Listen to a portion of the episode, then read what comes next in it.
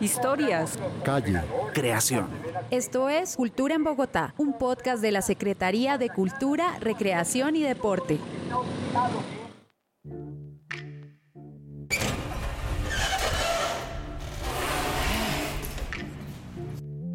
El patrimonio también nos enfrenta a esos errores como sociedad. Es decir, miren la monumentalidad en todo sentido, no solo material, sino también afectiva de este lugar. Y como sociedad no hemos logrado mantenerla en funcionamiento. Qué bonito es saludar y ser saludado. Hoy estamos desde el Hospital San Juan de Dios, un lugar emblemático para Bogotá. Estamos con Adriana Uribe, historiadora del Instituto Distrital de Patrimonio Cultural. Adriana nos va a contar un poco de esta historia y nos va a adentrar en todo este complejo que ha sido tan importante. Adriana, ¿cómo estás? Bien, gracias. Qué rico tenerlos a todos y a todas aquí. Que entren al hospital que está abierto a la ciudadanía, especialmente en el mes del patrimonio, en el que tenemos muchas actividades desde el Instituto de Patrimonio para que vengan, nos acompañen, recorran y conozcan este lugar patrimonial de Bogotá. Adriana, entonces, ¿en dónde estamos ubicados y por dónde vamos a iniciar este recorrido?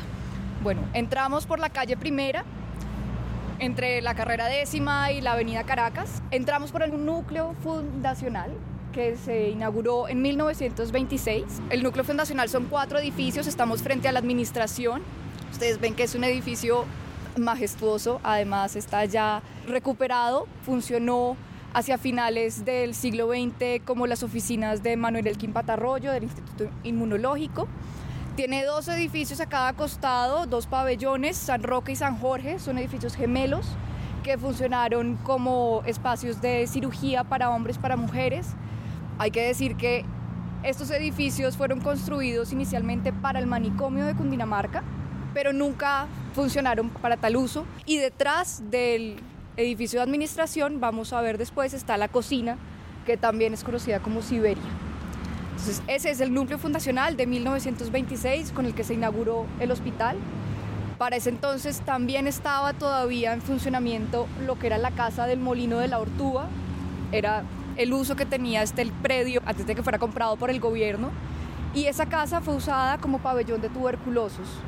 Recién se inauguró el hospital porque los tuberculosos tenían que permanecer aislados para no contagiar a los otros pacientes y como este lugar fue elegido para seguir un modelo de medicina francés que creía que las enfermedades se contagian por el aire y que un buen hospital debería prever medidas salubres de buenos vientos y buen acceso al agua, entonces los tuberculosos estaban en la parte occidental del hospital, en esa antigua casa, y los vientos que bajan de los cerros orientales, cuando llegaban al pabellón de tuberculosos ya no se encontraban con ningún otro edificio de uso hospitalario en el que se pudieran presentar contagios.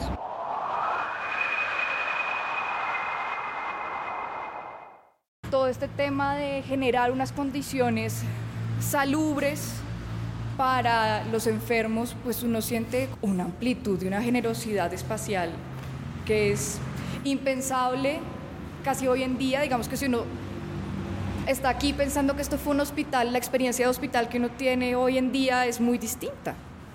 Estos son unos espacios grandes, con parques, jardines. Lindo, elegante. Elegantísimo, que no se, no se acerca a la experiencia de hospital que tiene uno hoy en día. O sea, como que los que construyeron este complejo también como que pensaban en el bienestar, no solo físico, sino también mental.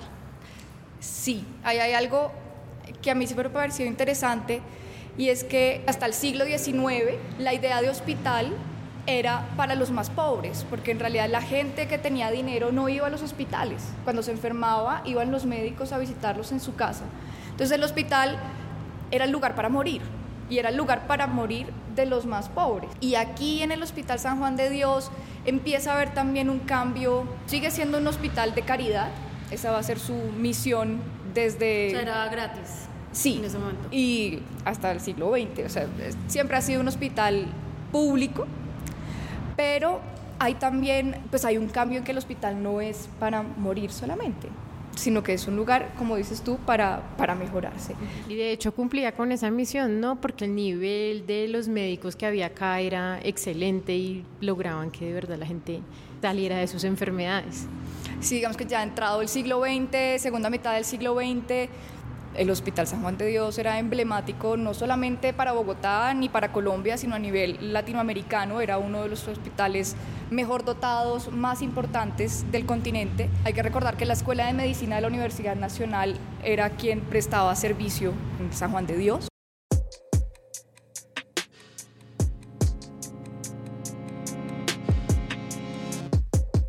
No, pues si la construcción se ve, o sea, las escaleras que estamos subiendo en este momento totalmente clásicas, ¿no? O sea, no parece un hospital, sino como una casa de estas familias adineradas de la época.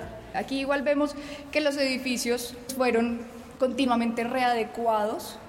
Entonces, en este no se ve tanto, pero vamos a ver otros pabellones en los que las ventanas eran recortadas, a veces como eran tan altos, entonces le salían entre pisos. Aquí vemos un mesón que parece como de, de laboratorio, pero para huele también. Huele como a, a medicina, yo no sé, no, me da a esa- limpio. Sí, me da esa impresión. Y eso que están las ventanas abiertas. Sí. Sí. Hay otro espacio que sí se ven ya como cubículos de oficina, que pues también uno entiende que son posteriores a, a la construcción original. Entonces también es interesante ir viendo cómo los edificios también se fueron transformando a medida que iba cambiando el funcionamiento del hospital. Desde aquí vemos por la ventana hacia el sur el edificio de, la- de las cocinas, es el que está en obra, y al fondo se ve la torre central, que es un edificio de los 50, que fue la que recogió todo el funcionamiento médico de, de San Juan de Dios en la segunda mitad del siglo XX. Súper linda la vista, los jardines. Y las fotos, cuando uno ve fotos de principios del siglo, los jardines tenían una pérgola, tenían bancas, había sectores en los que tenían sembrados de plantas medicinales, todo eso hacía parte del, del cuidado médico del, del San Juan de Dios. Todos estos edificios y en, en general todo el conjunto tiene un plan de manejo y protección que ha empezado obras de readecuación de todos los edificios. El hospital, por decreto, por ley, debe volver a abrirse como hospital universitario. Entonces hay que readecuar todos los edificios y ya han iniciado obras en varios, ustedes ahora vamos a ver que hay unos que están en este momento en obra, donde estamos en administración ya pasó por ese proceso.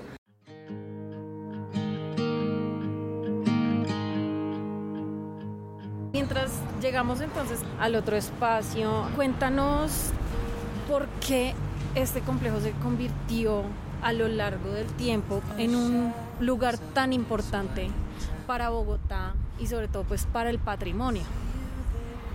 Pues lo que hemos encontrado desde la investigación es que lo que se ha resaltado continuamente sobre el valor patrimonial del hospital, pues es la arquitectura, que evidentemente es monumental, pero cuando uno empieza a hablar con quienes trabajaron acá, quienes fueron pacientes, quienes vivían en sus alrededores, empiezan a aparecer otros valores patrimoniales que explican mucho más como esa importancia que todavía sigue viva del San Juan. Es decir, el hospital dejó de funcionar como hospital hace 20 años y todavía seguimos hablando del San Juan.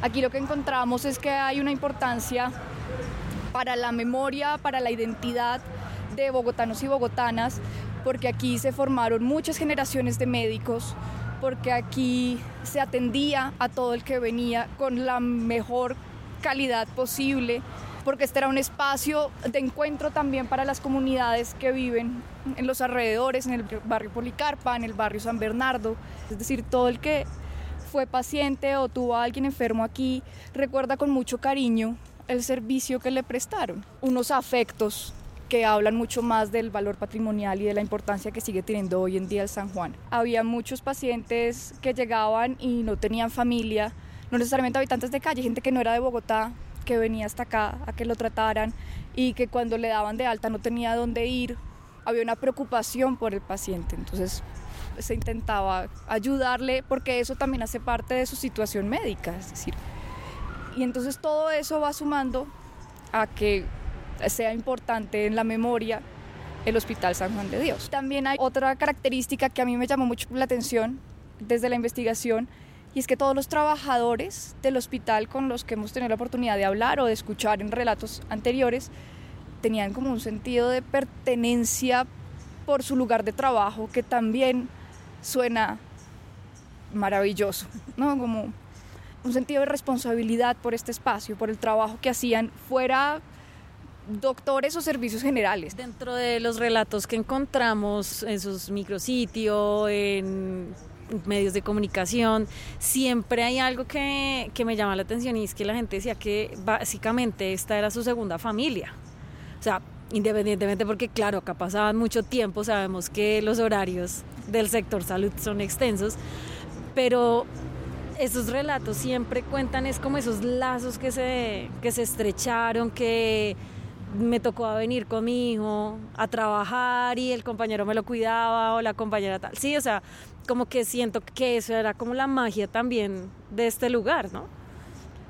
Sí, y hay una particularidad, creo yo, que tiene que tenía el conjunto hospitalario y es que le prestaba servicios también a la comunidad y a los trabajadores. Es decir, dentro del conjunto hospitalario San Juan de Dios hay un jardín infantil que todavía funciona, pero que fue originalmente solicitado por el sindicato de trabajadores para poder tener a sus hijos mientras trabajaban. También estaba la capilla, que bueno, digamos que hace parte de una concepción médica, pero también funcionaba para las comunidades vecinas, entonces también hay un sentido ahí de pertenencia, de a mí me bautizaron ahí, yo hice la primera comunión en el San Juan de Dios y todo eso va creando unos lazos de comunidad, además de los que yo me imagino que tiene el trabajo médico en sí mismo, que es un trabajo muy duro en términos afectivos, pero también como de horario y de, de responsabilidad. Hay otra característica de la que nos hablaban algunos médicos, algunas enfermeras, y es que el hospital siempre trabajaba como en condiciones muy precarias económicamente. Y eso también hacía que se tuviera que apelar a la creatividad para poder resolver los casos médicos. Y eso también yo creo que hace que uno esté como en constante trabajo en equipo. Muchos de los desarrollos médicos que se realizaron aquí en el Hospital San Juan de Dios también responden a esa necesidad de solucionar más allá de las condiciones económicas en las que trabajaban. Bueno, aquí estamos frente al pabellón Paulina Ponce. Aquí, como ven, en un letrero adentro está la unidad de cirugía plástica, maxilofacial y de la mano. Estos son tres pabellones iguales. Estos son de los 30, son posteriores, ya se diseñaron y se construyeron sabiendo que iba a ser un hospital el que iba a funcionar aquí. Lo que vamos a encontrar en términos espaciales es muy similar. Este tiene la particularidad que las ventanas fueron recortadas a un tamaño mucho más convencional de finales del siglo XX. Cuando entremos a San Lucas, son ventanales de 4 metros de alto. Este espacio acá que era como donde estaban camillas. Sí, aunque hay huellas todavía de que esto debió tener oficinas, hay como huellas en el piso de muros y divisiones. De nuevo, esto se fue transformando mucho, especialmente cuando se construyó la torre, que todo lo médico empezó a funcionar en la torre, entonces estos pabellones que servían para diferentes especialidades, pues cambiaron de funcionamiento en ese, en ese momento. Entonces sí, todavía se ven huellas de, de muros, pero originalmente sí era un espacio que tenía camillas a ambos lados, si uno ve fotografías, a veces salas de cirugía en los extremos. Pero en general el edificio está en buenas condiciones. Sí, este ya está en proceso de readecuaciones, digamos que todavía vemos huellas de, de habitabilidad. En estos pabellones hubo trabajadores viviendo después de que el hospital dejara de funcionar como tal, pues todavía se ven estos, estos dibujos en las paredes. Contemos un poco esa historia acerca de las personas que quedaron viviendo acá cuando el hospital cerró, porque eso también es bastante impresionante. ¿Qué pasó? Porque esta gente quedó acá cuánto tiempo. El hospital dejó de funcionar en 2001, en septiembre, porque, entre muchas cosas, había una deuda muy grande con Codensa, que era la institución que prestaba el servicio de luz en ese entonces. Y en septiembre de 2001 le cortaron la luz al hospital y obviamente ya no podía funcionar. Entonces ese fue como el ultimátum. Pero esto venía, en realidad, desde los 70 venía una crisis importante en la que el hospital se había quedado sin dueño. En el 75 hubo un paro médico de la Universidad Nacional solicitando una mejor articulación entre Universidad Nacional, que era quien manejaba lo médico, la Beneficencia de Cundinamarca, que era la propietaria del hospital, y el Estado a través de ministerios que ponían plata para el funcionamiento. Eso era, y desde el inicio del hospital es un entramado burocrático y administrativo muy difícil de manejar. Pero en los 75 la Universidad Nacional pidió la administración del hospital. La Universidad Nacional no pudo, tuvo que devolverla. Esto es un monstruo. Esto me supera. Sí, o sea, con todo lo administrativo que debe tener la Universidad Nacional y sumarle esto, no tenía cómo. Y la beneficencia dijo que entonces pues ya no la recibía. Entonces quedó como en un... En el limbo. Sí, en un limbo administrativo en el que el Ministerio de Salud tomó la administración, pero era temporal. Temporal hasta el 2001, desde el 75. Todavía, todavía pacientes acá. Sí, sí, sí, no, y el hospital siguió funcionando, Milagrosamente. pero, pero siempre como con esta incertidumbre de cómo funcionaba.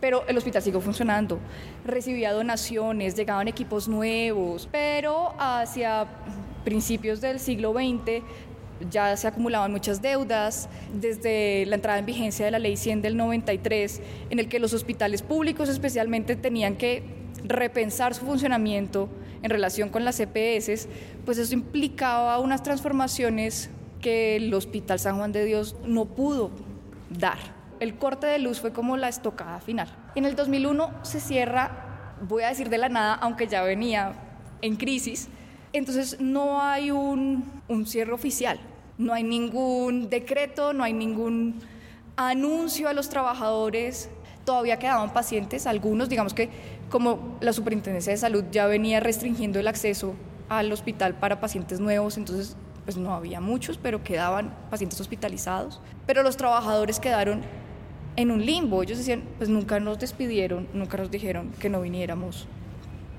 Y eran, o sea, imagínense cuántos trabajadores se necesitaba para tener en funcionamiento este hospital.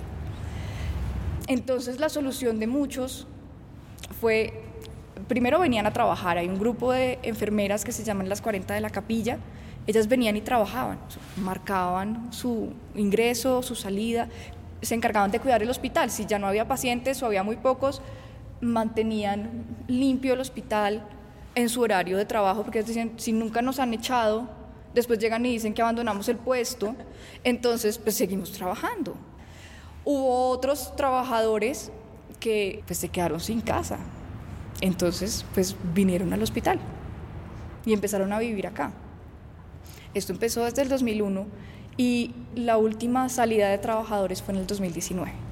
O sea, las personas que habitaron este hospital de- después de que cerró fueron ex trabajadores del hospital. Sí, así es. Había familias viviendo en la unidad de salud mental, eh, en el edificio de mantenimiento, en la torre central, en los pisos altos, que era donde estaban los consultorios y como la parte de camas de los internos y residentes. Hay que tener en cuenta que el hospital tenía zonas de alto riesgo biológico que no eran aptas para vivir. Se abre un dato curioso. El complejo hospitalario del San Juan de Dios, que también comprende al Hospital Materno Infantil, fue declarado en 2022 Patrimonio Histórico y Cultural de la Nación y en 2015 fue comprado por Bogotá.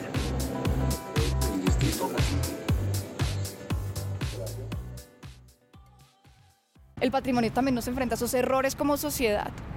Es decir, miren la monumentalidad en todo sentido, no solo material, sino también afectiva de este lugar. Y como sociedad no hemos logrado mantenerla en funcionamiento. Aquí vamos a entrar entonces a, a San Lucas.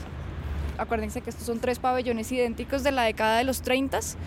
Bueno, aquí funcionaba rehabilitación, también terapia física.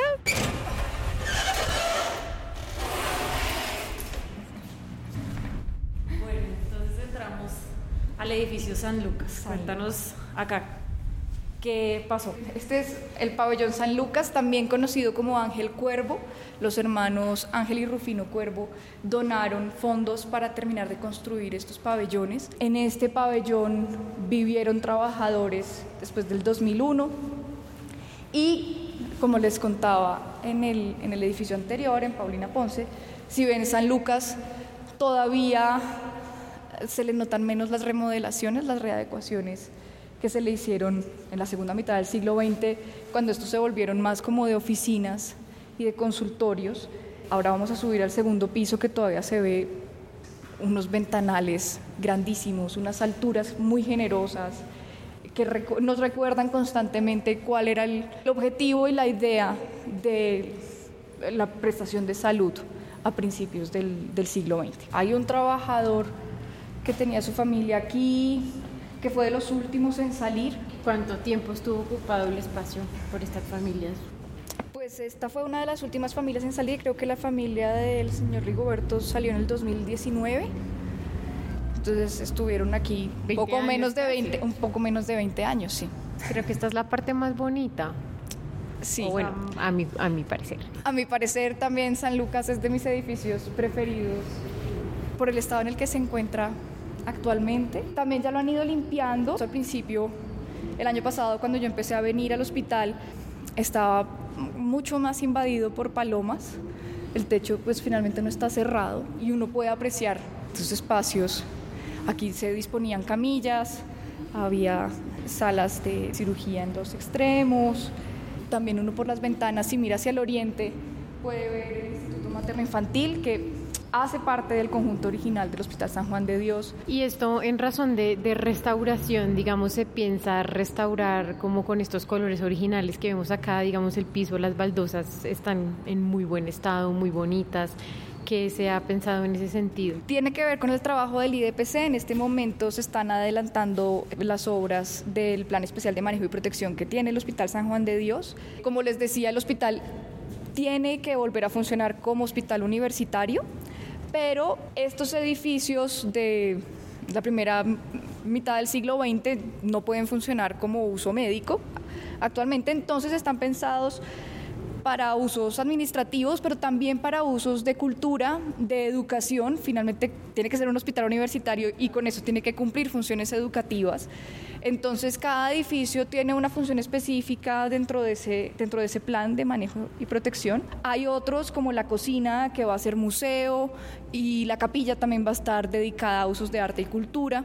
Este piso que vemos que es en la baldosa de cemento pintada a mano, que ha de ser el piso original, en otros edificios se ve que había estado tapada por estos pisos de vinisol, incluso por placa de cemento. Entonces supongo que esto ya está recuperado y la idea me imagino que es pues tenerlo a la vista.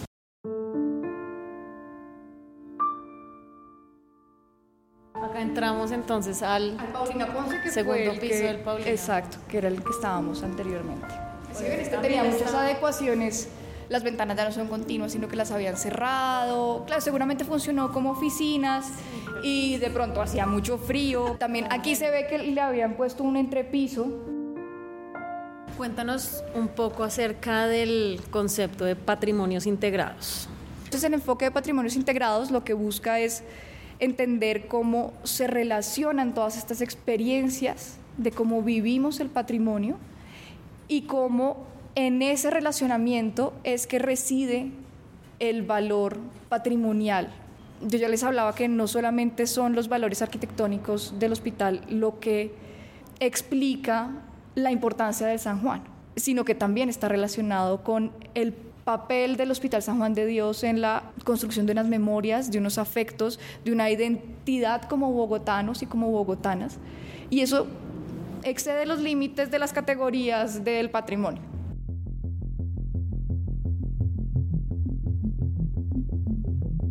Bueno, estamos en el edificio Paulina Ponce y acá nos encontramos en un, en un área donde seguramente pues era una sala de cirugía y observamos, Adriana, un vidrio en el techo. Pues como este era un hospital universitario, las salas de cirugía y todos los espacios tenían que estar abiertos a estudiantes.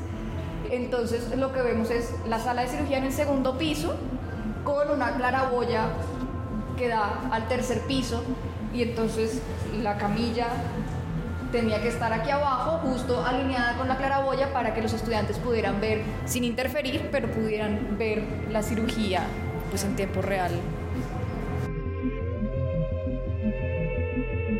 Uno pasa, si uno pasa rápido por la décima, por la Caracas, pues ve una reja y no necesariamente alcanza a ver la dimensión del conjunto.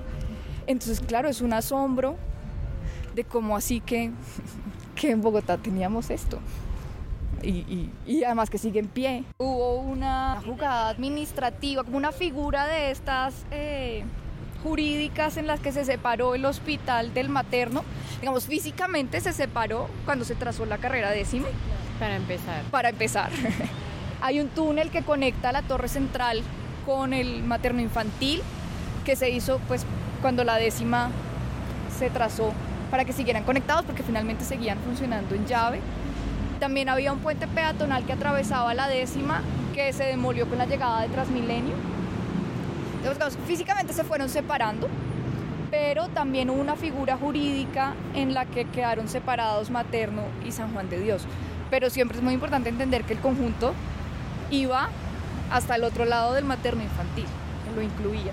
Y esto eran unos jardines que conectaban pues, el instituto materno con todo el conjunto. O sea, en vez de la décima había un jardín. Había jardines, sí.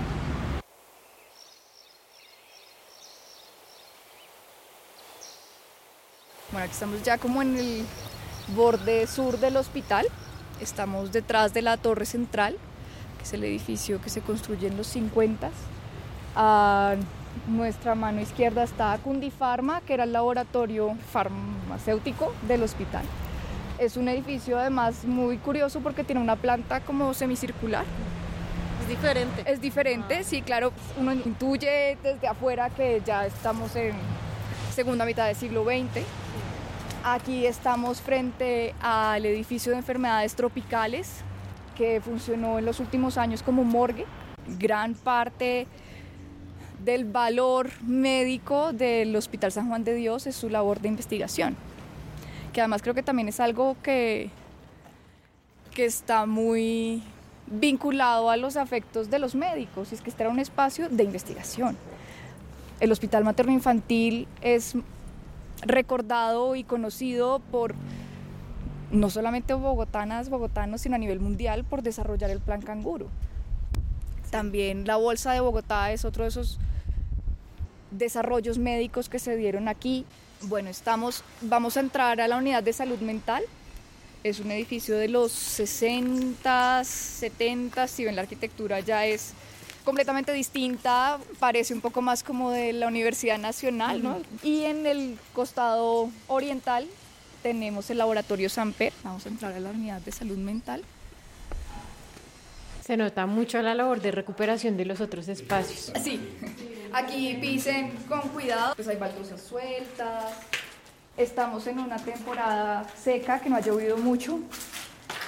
Entonces la experiencia de este edificio es distinta porque cuando estamos en época de lluvias llueve adentro y la humedad se siente mucho más en el aire, toca entrar con tapabocas, es difícil respirar porque este edificio pues todavía no ha iniciado ningún tipo de readecuación. Estos murales que vemos son hechos antes, durante o Hay unos, estos son de antes, o sea, estos son de funcionamiento de, de salud mental. Hay otros que sí son, ya los vamos a ver, de los habitantes. Sobre todo uno los distingue porque los de los habitantes pues son más como, como mural de juventud y adolescencia. Como más urbanos. Sí, hay una guitarra eléctrica pintada, hay unas niñitas, como los dibujos que uno hacía cuando chiquito, de las amigas. Hay una pelota de fútbol, aquí hay un auditorio para las clases magistrales de psicología y psiquiatría. Wow, genial. Al fondo se ve el tablero. No, sí, en tiza. Mm. Como el funcionamiento de, de unidad de salud mental, pues eran habitaciones, había baños, pues, muchos más baños.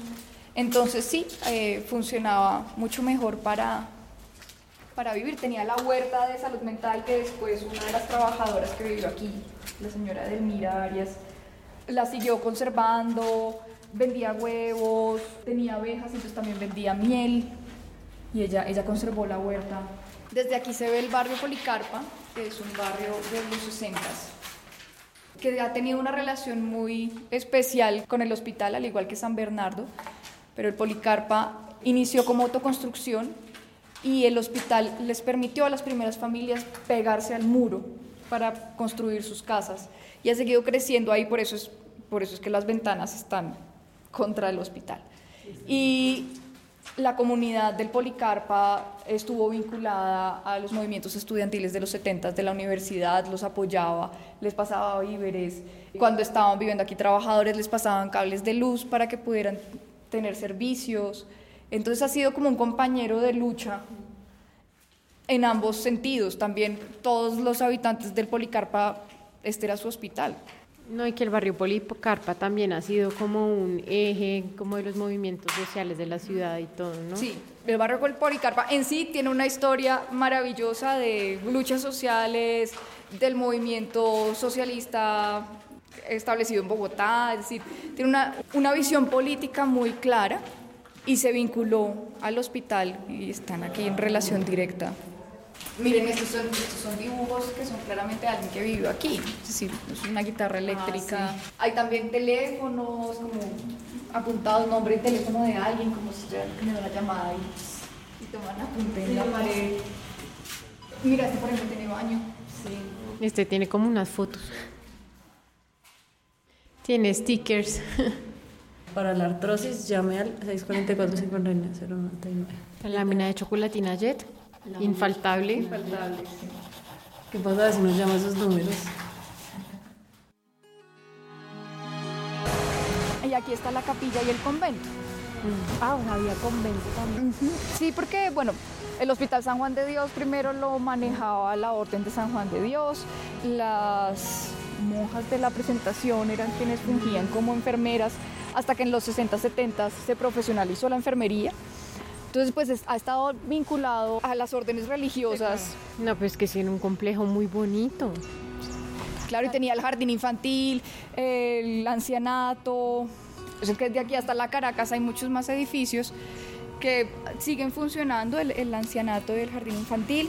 El Instituto Lleras Acosta, el dermatológico que está en toda la esquina de la calle primera con, con Caracas también funciona y hace parte del conjunto. Aquí está la cancha de fútbol que también funcionaba como parque para el barrio, se hacían torneos, ¿no? Tenía, pues tenía muchos usos además del hospitalario y eso también explica por qué hay un montón de relatos y afectos relacionados con el San Juan.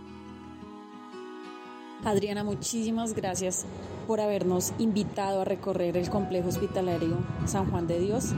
Para despedirnos, los invitamos a oír el podcast Cultura en Bogotá a que consigan en librerías o en el Instituto Distrital del Patrimonio Cultural el nuevo libro San Juan de Dios, Guía Crítica del Conjunto Hospitalario, y que estén pendientes de redes sociales del Instituto de Patrimonio y de la Secretaría de Cultura para unirse a los recorridos, laboratorios y talleres que realizamos continuamente en el hospital.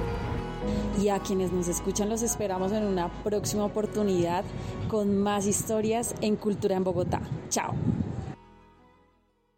Historias, calle, creación. Esto es Cultura en Bogotá, un podcast de la Secretaría de Cultura, Recreación y Deporte.